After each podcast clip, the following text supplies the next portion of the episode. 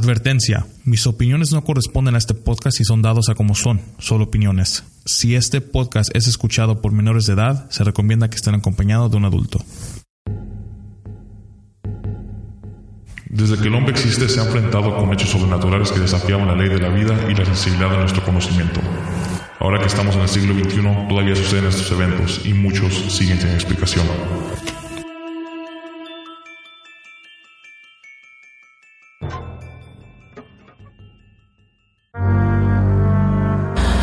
Un 5 de mayo del año de 1957, el sol se dejó ver muy radiante en Whitlet Bay, en Reino Unido. Como todos sabemos, los domingos las familias acostumbran a ir a misa. Y en este lugar las personas iban presurosas para no llegar tarde a tan afamada misa. Las dos hermosas pequeñas hijas de la familia Pollock, Joanna y Jacqueline, decidieron adelantarse a sus padres para apartarles un lugar, ya que casi siempre la iglesia se llenaba y mucha gente se quedaba parada. Joanna y Jacqueline caminaban normalmente como todos los domingos, pero cuando giraron en una esquina no se percataron que un carruaje se acercaba a ellas rápidamente quitándoles la vida en un instante. Se dice que sus cuerpos quedaron hechos trizas, como el corazón de sus padres, al ver a sus pequeñas hijitas tiradas en medio de la calle. En estos momentos los padres no imaginaban que de aquí surgiría uno de los más inquietantes y misteriosos casos de los que jamás se haya visto. Después de un año de este terrible accidente, los Pollock recibieron una excelente noticia. La noticia de que serían padres nuevamente. En esta ocasión de dos gemelas, las que llamaron Gillian y Jennifer, nacidas el 4 de octubre de 1958.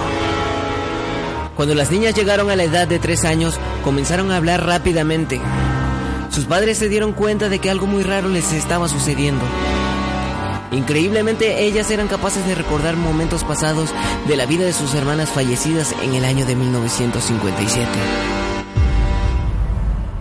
Ellas demostraban conocer a la perfección cada rincón de su casa, a la gente del pueblo.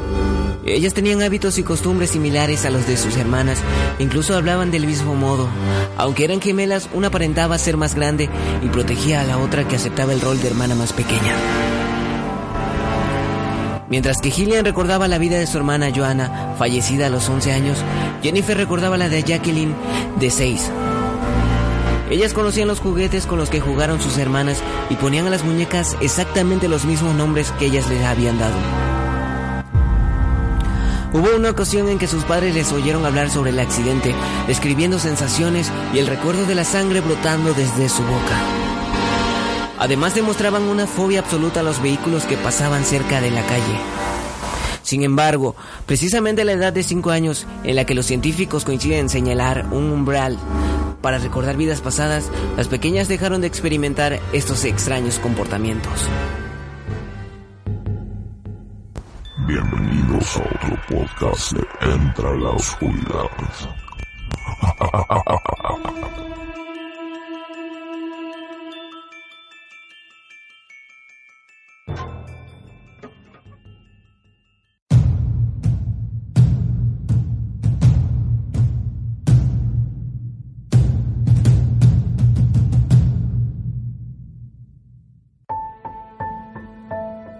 Muy buenas noches a todos y sean bienvenidos a nuestra quinta grabación de Entra a la Oscuridad.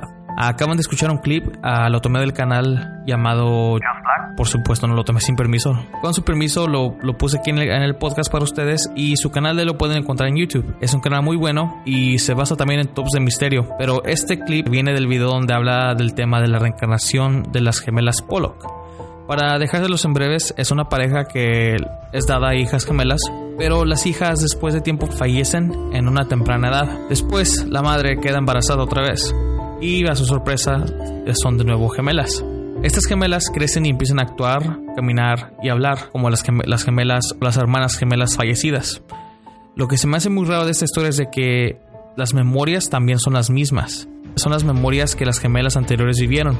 Y creo que las creo que tienen 10 años de diferencia. La verdad no sé, ah, deberían de ver el video. Pero es un video muy bueno y se los recomiendo. Hoy vamos a empezar la noche con el relato de Alan. Alan es un muy buen amigo mío y a una vez que se enteró del podcast ah, me pidió si podía participar y por supuesto le accedí ya que de eso se trata. Y él, él, se encuentra en Las Vegas, así que muchos saludos a la gente de Las Vegas que nos escuchan. Antes de empezar, quiero preguntarles qué opinan ustedes sobre el parálisis de sueño. Lo pregunto porque su historia de, bueno, su experiencia de él se trata de eso, Sim, algo similar, pero muchas personas a las que me han contado sus experiencias son muy diferentes y pues me gustaría también saber si ustedes lo han tenido esa experiencia que me dejaran en la caja de comentarios o me mandaran un email contándome su experiencia ya que me gustaría hacer comparaciones. Así que acompáñenme.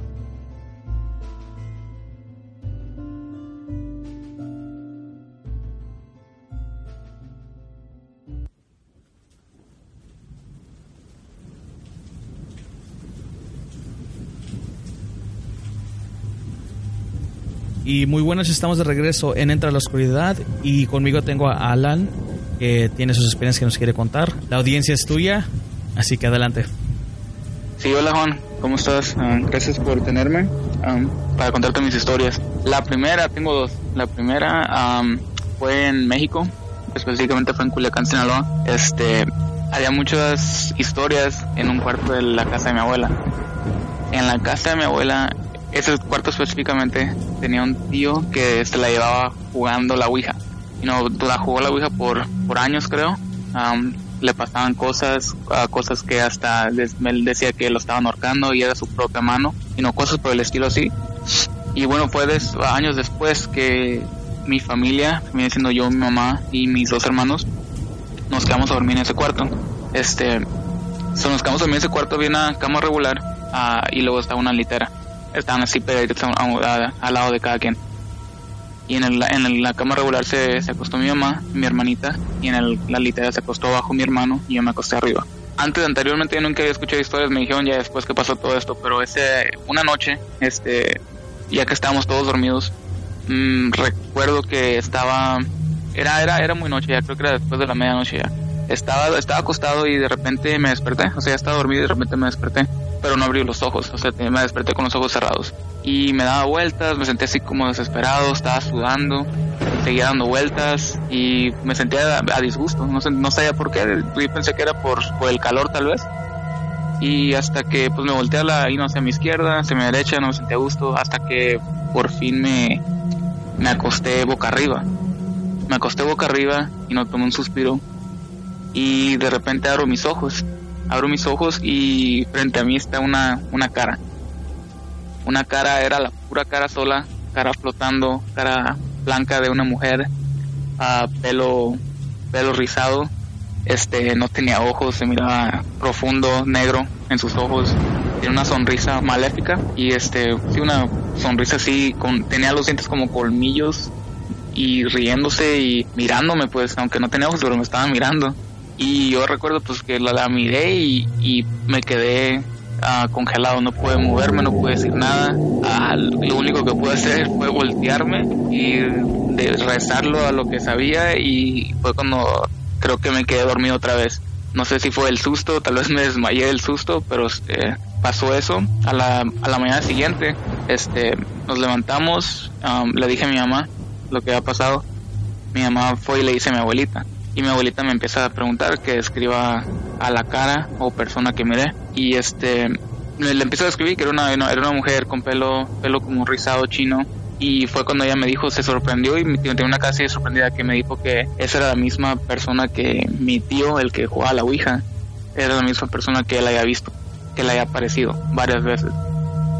Y pues desde entonces ella se, se sacó de onda, como diríamos, pues se, asustó, pues básicamente se asustó y desde entonces empezaron a cerrar ese cuarto, lo empezaron a cerrar, no dejaban que nadie se quedara ahí. Este, una y la, vez que lo, que lo abrieron a que alguien durmiera ahí, casi se suicidaban, ah, como que hay mucha energía negativa. Años después ya um, dejaban, lo, agarraron como un guest room, como para, para huéspedes, un cuarto para huéspedes. Y gente que dormía ahí decía que no podía dormir, que sentía que alguien nos estaba mirando, una vez un tío, otro un tío que tengo se quedó dormido ahí también y le apareció, le apareció la misma cara, le apareció en la esquina del cuarto mirándolo. Dice que él pues él salió corriendo y desde entonces lo, lo dejaron cerrado. Hasta la fecha y que lo tienen cerrado, no dejan que nadie se quede ahí porque ya saben pues lo que pasa adentro. ¿Tú eres el único que le ha pasado eso en ese cuarto? Ah, es exactamente eso que le había aparecido en la cara, creo que no. creo que yo fui el único. A los que a los demás decían que nomás sentían que alguien nos estaba mirando. A mi tío, pues nomás le apareció en la esquina, pues no le apareció enfrente de él. A mí fue, creo que, y a mi tío fue el que, el, jugaba, el que jugaba la Ouija. Este, pues a él le había aparecido exactamente, no sé cómo. Ah, pero a mí, el, creo que fui el único que le apareció así enfrente de la cara mirándome. ¿Tu tío todavía tienes contacto con él? Ah, sí. Ah, vivimos, bueno, nos sumamos juntos para acá, para Las Vegas. Y también han pasado cosas, pero sí tengo contacto con él. le pasan muchas cosas a él, es muy, tiene mucha energía negativa alrededor de él. Creo que es, eso por, por, lo mismo. Bueno, eso fue lo que te quería preguntar porque básicamente cuando alguien está jugando con ese tipo de cosas, los espíritus o entes malignos toman a esa persona como si fuera un medio y, usan a esa persona para poder ya sea aterrorizar o, o, causar daño a las personas alrededor de ellos. O sea que digamos que tu tío, aunque él no lo, no lo sepa, está llamando esas energías y le está pasando todo esto a todos ustedes, a él también. Y pues es algo que digamos que no es lo más saludable, pero la verdad creo que me gustaría tener tu tío en el canal a ver si un día le gustaría a él. no, le menciona a ver si, si se anima porque digo, hasta como que no le gusta hablar mucho de eso. A mí yo pienso, yo pienso que está como poseído, pero pues él como que me saca la vuelta cuando le pregunto. ¿Por qué? ¿Y qué te hace pensar que está poseído? Bueno, de otra historia. Eso fue en Culiacán. Uh, vivimos en Phoenix como unos 6, 7 años. Este, nos sumamos para acá, para Las Vegas en el 2010. Nos sumamos toda la familia. Él se vino con nosotros también. Nos quedamos en una casa todos juntos. Este, una vez estábamos, estábamos yo, mi tío, que él se llama Iván. Él estaba ahí ah, con otro, otro tío y mi hermano. Estábamos en un cuarto los cuatro, ya era como la una o dos de la mañana y estábamos ahí hablando, ellos estaban tomando, um, estábamos ahí nomás pues jugando, pues ahí agarrando cura, como veíamos acá. Y este y de repente pues él dice que tiene sueño, está, está acostado en el, en, en el, en, el piso, eh, dice que tiene sueño, que ya se va a acostar y se voltea y se acuesta. Cuando se acuesta, mi su hermano, mi, viene siendo mi tío, y mi, y mi hermano empiezan a molestarlo Ah, lo empiezan a molestar y lo empiezan a, tocar el oído, le tiran la almohada. Uh, pues lo, lo, empezaron a molestar y de repente pues no sé si él no parecía que se había quedado dormido y de repente se levanta, pero se levanta con una mirada totalmente diferente, como los ojos se le miraban más más oscuros. me estaba como gruñendo como si fuera un perro, como si sacando los dientes, enseñando los dientes como si fuera un perro básicamente y empieza a rasguñar la alfombra, como si tuviera garras. Y, y pues empieza así como tratando de, de, alcanzarnos, pero pues está acostado y nomás está moviendo los brazos.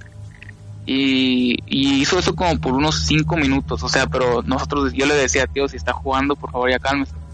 Si está jugando, por favor ya cálmese. Y no, seguía como que no me escuchaba y seguía con la misma mirada, se, me, se, me, se le quedaba mirando a los tres y después de pasaron como dos minutos y mi tío y mi hermano salen corriendo.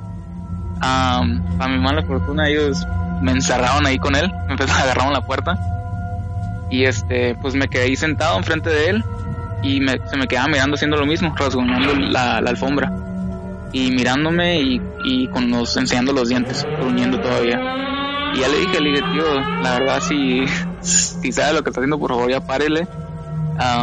cuando dije eso, más o menos, a los 5 segundos se voltea otra vez y se acuesta así como estaba. Y fue cuando yo me paré y este y abrí la ya abrí la puerta. Y este ya pues entraron todos otra vez, que si ya se había calmado este y el otro. Y fue cuando lo empezamos a levantar, pero más calmado, algo así irregular. Fue cuando él se levanta y dicen, ¿por qué me están por qué me despiertan? Pero así como se miraba ya regular, se miraba normal. ¿Por qué me despiertan? Dice. Um, ya estaba bien dormido. Y nosotros así como dormidos y nos acabas de básicamente como tratar de rasguñar y, así pues. Y él dice, ¿de qué hablas? ¿De qué hablas? Y yo no, yo estaba dormido, me acabas de levantar ahorita. No sabía, no tenía idea de lo que había hecho, básicamente. Y hasta la fecha dice que él no, que él no, que él estaba dormido, dice que él no se acuerda de nada. se ríe, pero pues por eso te digo que yo pienso que por eh, desde entonces está poseído, porque le pasan, le han pasado muchas cosas. ¿Hace qué tanto pasó eso? Eso fue en el 2010. Fue cuando recién habíamos llegado a Las Vegas. Sí, digo, este todas, todas, las historias son relacionadas más o menos con él. básicamente, esto fue cuando yo era un bebé, un bebé recién nacido. Él tenía unos meses apenas. Este, cuando yo nací, yo nací en California. Él estaba ahí con mi mamá. Tenía un apartamento y mi mamá se quedaba con él cuando recién había nacido yo. una vez, ah, de lo que me contaban a mí, de todos los detalles que me contaban a mí, pues básicamente estaban en la cocina un día. estaba mi mamá, mi tío y un muchacho que dice que practicaba magia negra y luego o tenía otro amigo que practicaba magia blanca. La verdad no sé qué es. Yo sé que magia negra pues viene siendo malo, y dicen que un, pues el, de la magia negra que le, le empezó a decir, a recitar algo, no sé, empezó a decir algo, cosas, y dicen que mi tío lo empezó a decir también y de repente dicen que se le voltearon los ojos. Que se le voltearon los ojos y que, pasó, que pues se asustaron y dicen que de repente él corrió hacia el cuarto, que viene siendo donde yo estaba dormido eh, y, era un bebé recién nacido. Él se metió al cuarto, dicen que cerró la puerta con seguro y que estaba ahí básicamente pues querían, querían abrir la puerta no podían porque tenía seguro y que dicen que la, la, la tumbaron o la abrieron, no me acuerdo qué me habían dicho, pero cuando la abrieron que él me tenía, me tenía agarrado y que estaba como ahorcándome, diciendo que, que me tenía que ir, algo, algo así, pero el caso que me estaba ahorcando cuando yo era un bebé y tenía los ojos volteados, no sabía tampoco, tío, como te digo, no sabía ni lo que estaba haciendo. me interesa mucho que tu, que tu tío salga en una, una grabación de esto un día de esto, así que trata de convencerlo. Pero entre las magias hay, no hay, hay muchas, o sea, ahí está la magia blanca, la magia negra, la magia verde. La verde creo que es de naturaleza y creo que también hay roja. O sea, hay diferentes colores, pero cada uno tiene su significado. Pero sí, la magia negra es se relaciona con todo el mal. Es, es, básicamente todo lo que es el mal. La magia blanca, pues pensaría uno que es, es, este lo bueno, pero viene siendo como brujería, pero no causa daño. O sea, la magia blanca no, no es necesariamente para causar daño, pero pues la magia negra es la que causa lo peor, puede hacer lo que sea. Y me interesa mucho lo de, lo de tu tío. Y Tenías otra historia también que quieras contar, ¿verdad? Sí, sí, es algo más leve, pero sí es lo, último, lo último que, me pasó. Este, digo, después de que me pasó eso en México, lo de la cara, pues me empecé a meter un poquito como mirando videos de cosas, sino cosas así, um, fantasmas, demonios, cositas así, miraba videos en YouTube um, y en el internet no buscaba fotos y fue un tiempecito que me puse, que me metí mucho en eso y pues um, un día pues me acuerdo que el, el el, como en la, en la tardecita, como pasando de las 12 de la tarde, estaba viendo unos videos y pues dejé de mirarlos pues ya y pasó, pues pasaron hasta la noche, ya eran como las 10, 11 de la noche más o menos y este y estaba estaba en mi cuarto solo, uh, tenía la lámpara prendida, estaba mirando la tele. Y estaba recargado sobre la cabecera. Y me quedé dormido. A lo que yo me acuerdo me quedé dormido, ahí me quedé, pero estaba todo prendido, el foco y, la tele. Y no sé si ya se, estoy seguro que has escuchado que dicen que se te sube el muerto, que no te puedes mover, mm, no puedes hacer nada, básicamente nomás estás así congelado y pero sientes la presión sobre ti. Sí. Este, ya me han pasado varias veces, pero no como esta. Esta vez sentí una presión, o sea, me abrí los ojos y, miré que la tele estaba apagada y la, lámpara también. Y este, abrí los ojos y, sentí la presión en el pecho. Y, pues en ese entonces, como ya me ha pasado varias veces, ya sabía que estaba pasando. Ya estaba consciente. Y cuando sentí eso, mi primer instinto fue, no, o sea, no gritar ni nada, fue tratar de prender la lámpara. Por alguna razón, tenía la, la lámpara, estaba mi mano derecha, que era la más cercana a la lámpara, pero por alguna razón no la podía mover la sentía tan pesada, no la podía mover. So, con mi mano izquierda fue cuando básicamente estaba como si pelea, peleando contra alguien, no apenas la podía levantar cuando la empecé a levantar, fui pues um, acomodando el cuerpo, apuntando con mi mano hacia la lámpara y la, alcancé. Eh, la lámpara era de, de doble doble click, double click. Y este le di le di una vez y ya, y ya cuando le iba a dar la segunda vez para que ya prendía la lámpara, mi mano como si alguien me lo hubiera agarrado azota sobre la cama otra vez, como si alguien me la jaló y me la empezó a agarrar otra vez. Fue, fue ahí cuando ya empecé, pues ya ahí como que ya sí me asusté y empecé a, empecé a rezar, empecé a rezar y cuando poquito a poquito se fue como quitando esa presión hasta que de repente se, se ya se, se, fue y fue cuando prendí la lámpara y ya no sentí la presencia, no sentí nada ya y ya dejé la lámpara prendida y me quedé dormido así pero con la lámpara prendida. Ok, pues este, tu caso se oye muy diferente a lo que se conoce aquí en Estados Unidos como sleep paralysis.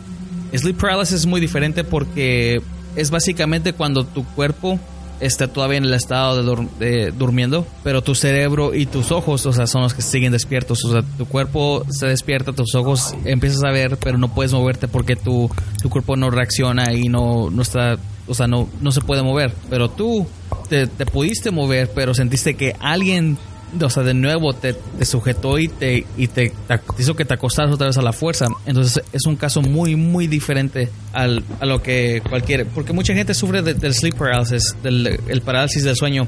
Y no es así, o sea, ellos por completo no se pueden mover. Se, levantan y no se pueden mover y no pueden hacer nada hasta que el cerebro, o bueno, su, su sistema nervioso también se levanta y ya se puede empezar a mover. Pero contigo un, primero dijiste que tu mano derecha no se puede mover y luego con la izquierda sí.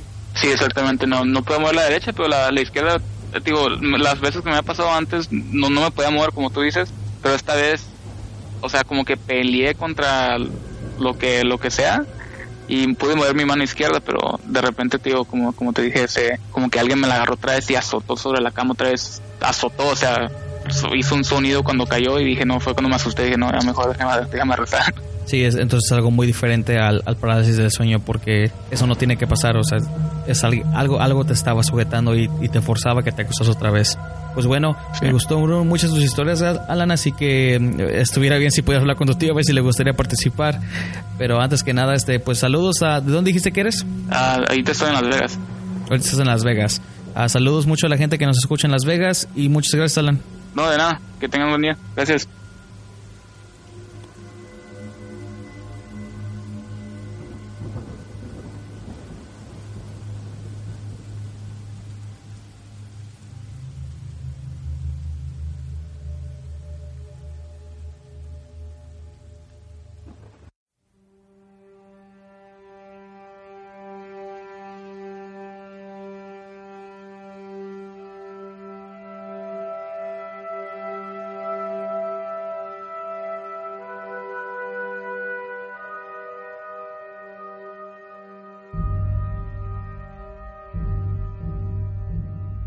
Si ustedes llegan a caer en un sitio tan mal que tienen que acudir a las fuerzas del mal para recibir ayuda, solo recuerden de que para arrepentirse está muy muy difícil.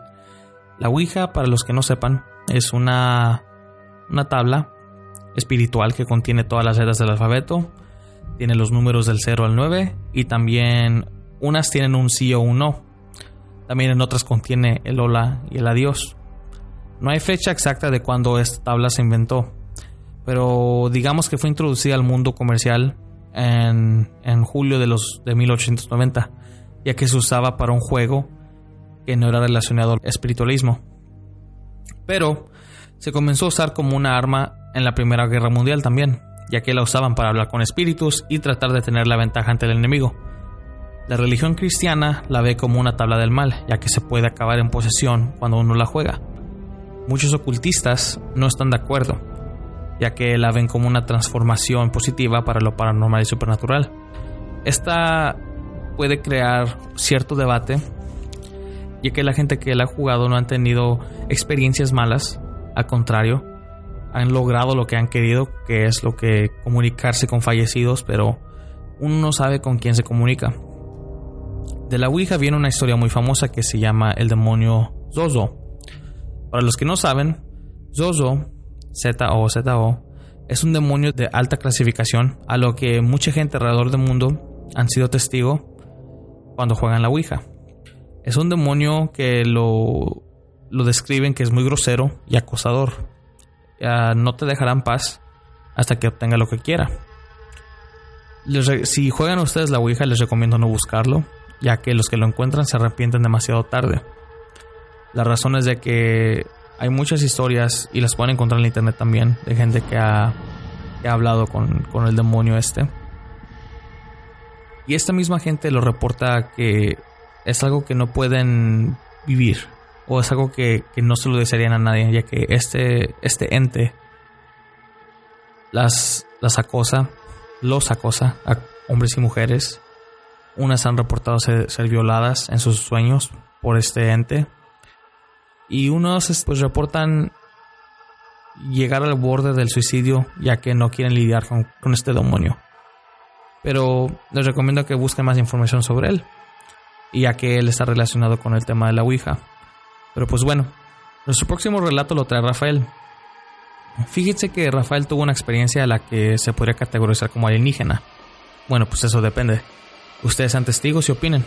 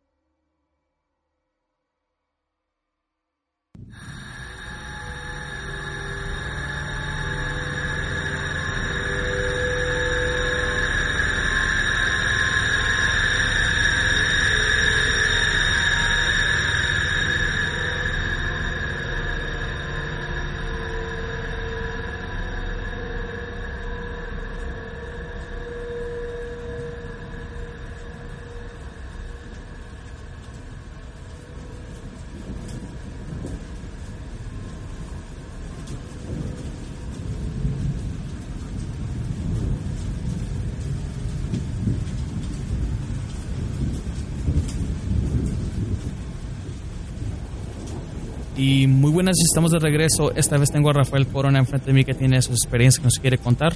Así que Rafael, la audiencia es tuya y adelante. Buenas noches, mi nombre es Rafael Corona y ese es mi relato. No recuerdo la fecha, pero ese día llegué del trabajo cansado.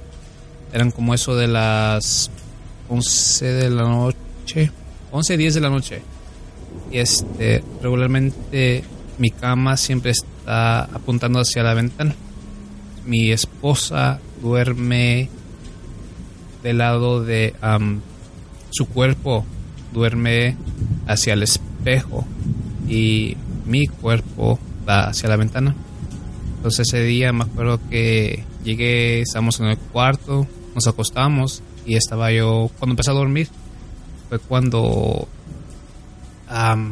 es, es difícil de explicarlo, pero ese día, no sé si les ha pasado cuando uno duerme y le da por despertar de la nada. Entonces estaba yo durmiendo y abrí mis ojos. Lo primero que hicieron mis ojos cuando desperté es voltear a la ventana. Lo primero que vi fue un, un láser. Este, el láser entró, cruzó el cuarto hacia el closet. Tengo mi closet que es de espejos. Y se abrió. Se alumbró todo el cuarto de rojo y bajó. al momento de bajar, mi, mi cuerpo sentí paralizado. No me podía mover. Este, empecé a sudar. Y a veces, este, ya uno cuando ya es grande y le dan pesadillas, uno ya puede controlar su propio sueño. Lo que hice y lo primero que me vino a la mente fue decir, eso es una pesadilla, no comí el pesado o no sé. Entonces, este, traté de controlarme, tranquilizarme y me quise despertar, pero no podía, estaba yo paralizado, no me podía mover al momento que la luz atravesó el cuarto, volteé cuando acabó en el espejo en el closet. Ahí fue el punto donde llegó la luz y luego de ahí se abrió. Ya mi, mi cabeza no la pude voltear. Entonces me acuerdo que mi brazo de derecho estaba arriba de mi pecho. Poco a poco empecé a mover mis dedos para yo despertarme o para hacer reaccionar mi cuerpo. Me pellizqué. Y me empecé a pellizcar, a pellizcar para ver si sentía yo o que levantarme, más que nada levantarme o en caso de que fuera una pesadilla, de levantarme. Y mis ojos seguían mirando el espejo. veía yo, no era una sombra, era como que sentía una presencia, pero es como que la podía ver y sentía yo que me miraba este me miraba y yo no por más que me quería mover no me podía mover. Poco a poco empecé a mover mi mano este me estaba pellizcando el cuello no podía hablar y lo único que se me ocurría se me ocurría hacer era quejarme entonces empecé a quejar, a hacer quejidos, a ver si mi esposa me escuchaba para que ella me despertara. Otras veces ya me había dado pesadilla y ella me despertaba. Entonces no, no pasaba nada. Y este, en cuanto empecé a sentir los pellizcos, empecé a sentir el dolor, mi cuerpo despertó. El momento en que mi cuerpo despierta, quiero bajarme de la cama entonces mi, mi esposa está cerca de mí y al momento de empezar a gatear, o sea, me volteé, puse mi brazo al lado de ella para tratar de levantarme.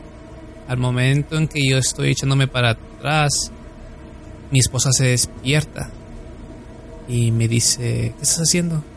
le digo, mm, me estoy bajando de la cama. y este... Y el, el, punto es que el momento en que yo pensé que era un sueño, nunca, nunca me desperté. Estaba yo despierto. O sea que todo lo que pasó ahí no fue parte de un sueño. Es, es la única manera que lo puedo escribir.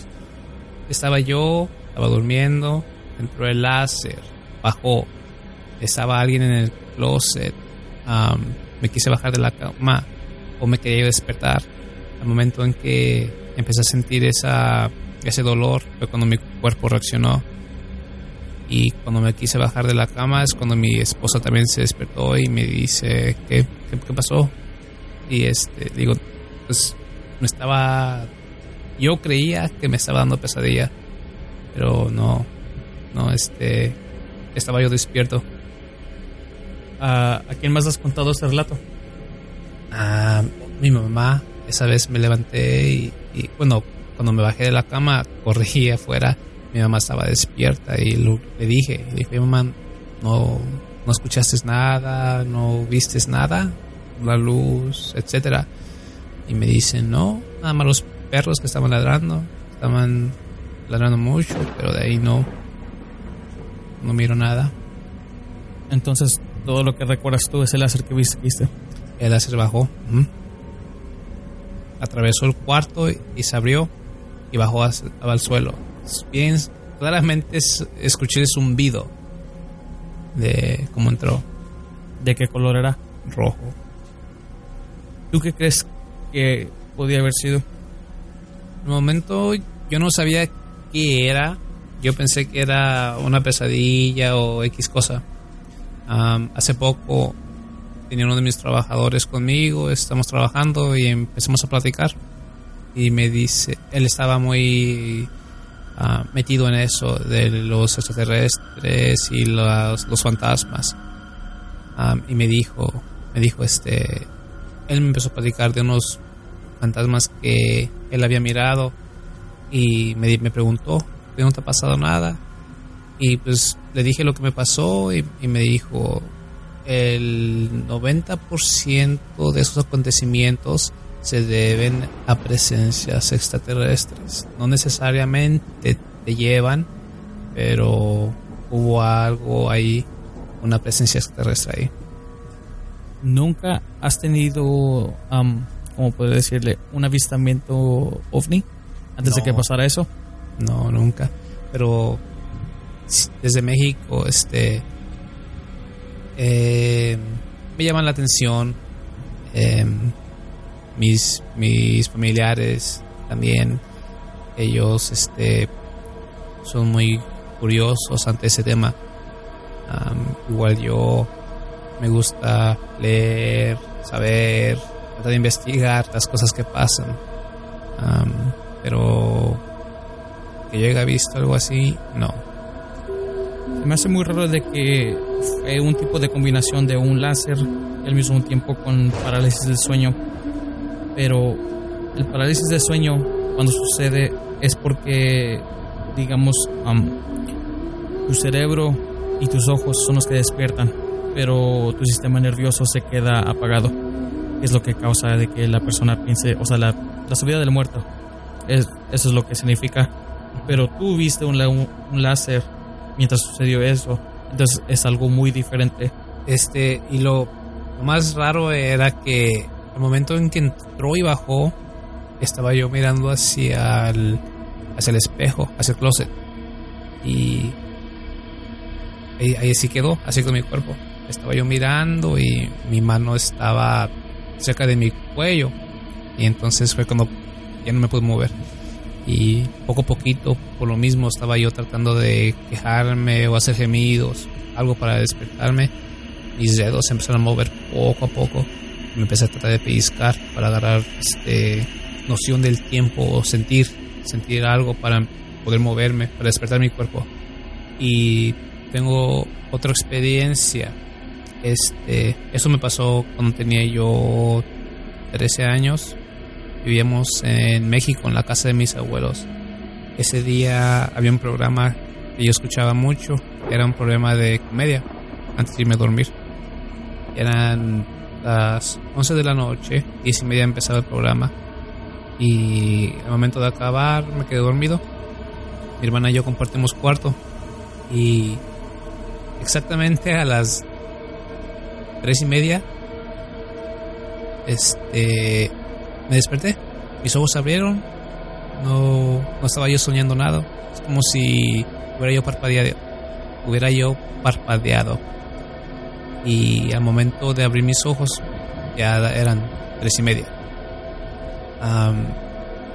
Mi- nuestro cuarto estaba pegado hacia la calle. Y a veces cuando los gatos corrían, que los gatos, los perros los correteaban, escuchaban las pisadas fuertes. Entonces, este, como estábamos acostados, y el cuarto es, este, está amplio, entonces no sabes distinguir si vienen de la calle o están arriba o están al lado. Entonces estaban ladrando y feo. Los gatos estaban maullando y todos estaban corriendo. Entonces, am, este, empecé a sudar. Empezaba a sudar y en ese tiempo nosotros fuimos criados este, en la religión católica. Em, empecé a rezar y me acuerdo que agarré la cobija y, estaba yo rece y rece y no, no, no paraban, nada paraba. Entonces, este, volteé, le aventé la almohada a mi hermana y le estaba yo gritando, Ana, Ana, despierta, ¿no escuchas? Y no, no sé, ella no se movía. Entonces, de un momento a otro, los perros y los gatos se callaron y escuché una- un quejido, un quejido de una mujer. Este está me dejó frío. Esa vez se quejó en cuanto lo escuché, sudé, empecé a sudar fría, frío. Y este entonces volteé y le volví a gritar a mi hermana y le dije, Ana, no escuchas. Y no, Ana no se movía. Y este, la señora o lo que era se empezó a quejar otra vez. Era un, un lamento. Entonces yo, yo pensaba que era un perro o algo. Y lo, raro es que al momento en que empezó, lo raro es que al momento en que se empezó a escuchar el, lamento, mi instinto y lo primero que pensé es que estaba en el árbol de limón. Ahí, este, curiosamente, ahí en esa casa de mis abuelos, am, decían que lloraba el muerto o, este, no sé lo que haya sido, pero fue ese lado donde pasaban las cosas. Y cuando yo escuché el lamento, lo primero que me vino a la cabeza es está allá. Y, ¿sabes? Este, el segundo lamento se venía escuchando más cerca. Entonces, el momento en que se venía acercando o se escuchaba más fuerte, me tapé la cabeza y no sé ni cómo pasó y me dormí. Ya hasta el siguiente día desperté. Tu hermana no, no, no tuvo conocimiento de lo que pasó. No, Nunca se levantó ella. no. Entonces puede ser de que el ente, cualquier cosa que estaba llorando, ah, nada más que quería que tú escucharas lamento. Porque si, es, si era algo fuerte que cualquiera la- lo podía escuchar, entonces no nada más tu hermana, pero los vecinos lo hubieran escuchado también. Y si nadie dijo nada de que, de que se escucharon, es que eh, esa, esa, es, la razón. Nomás querían que tú lo escucharas. Un ente puede hacer lo que se le llama la burbuja. Que ellos cuando escogen a, a una persona como un medio, hacen que esa persona esté como dentro de una burbuja al que nadie que esté fuera de la burbuja los pueda escuchar. No importa qué tan fuerte estén gritando o lo que sea, pateando, moviéndose, nadie los, los escucha por esa misma razón. Entonces, si tu hermana no escuchó y tú fuiste el único, puede ser que eso fue lo que pasó. Yo me acuerdo que hasta levanté la almohada y no. no se levantó.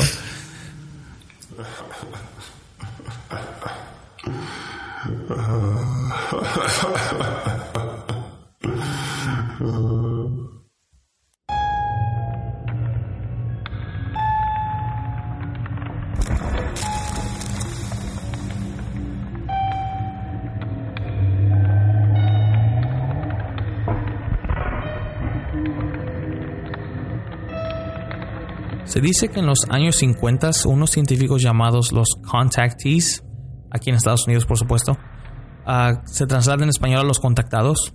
Ellos ah, clamaron haber hecho comunicación con marcianos. Esto fue en los 50, como dije. Y los marcianos respondieron con querer ayudarnos a nosotros y detener a los países que estén en posesión de armas nucleares y para darnos la advertencia de que nosotros seremos los mismos culpables de nuestra propia destrucción. Pero, supuestamente, el grupo de los contactados no son los únicos de los que esos seres contactaron. Se dice que no todos tienen la oportunidad de ser secuestrados por estos seres, y los pocos que han sido no tienen mucha memoria de lo que sucedió.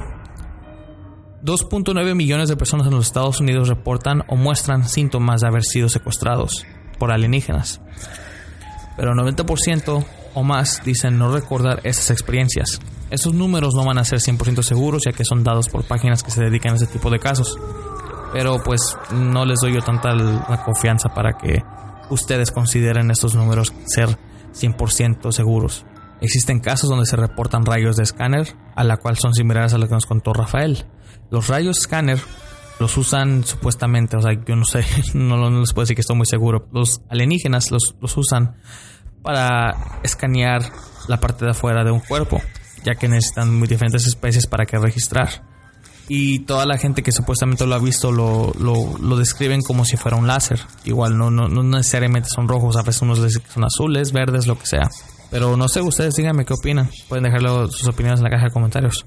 Pero bueno, hemos llegado al fin de esta noche y antes que nada quiero recomendarles de nuevo el canal de Joss Black. Lo encontrarán en Facebook y en YouTube bajo ese nombre también. He estado recibiendo varios correos donde gente quiere que relate sus historias o experiencias, pero Quiero recordarles de que también pueden estar en el podcast. Solo nos comunicamos por Skype o por el, cualquier otra aplicación. Yo uso Skype o WhatsApp y pues quedaría listo. O sea, es fácil, nada más es cosa de comunicarnos, en una fecha ah, hablamos y mientras ustedes este, narran su historia o su experiencia, yo los grabo. La grabación, o sea, yo y no es difícil, es algo que ustedes nada más tienen que hablar y relatar y yo me, yo me encargo de lo demás. Así que de nuevo mi correo es entraelmiedo9 arroba gmail.com y ahí me pueden mandar sus relatos o experiencias, pero tengan en mente de que me gustaría mucho si pudieran participar. Pero por supuesto, todo depende de ustedes. No se les olvide compartir la página en Facebook bajo Entre la Oscuridad y también nos pueden encontrar en YouTube bajo Entre la Oscuridad, al igual que evox.com. Me llamo Juan. Y les quiero desear unas buenas noches.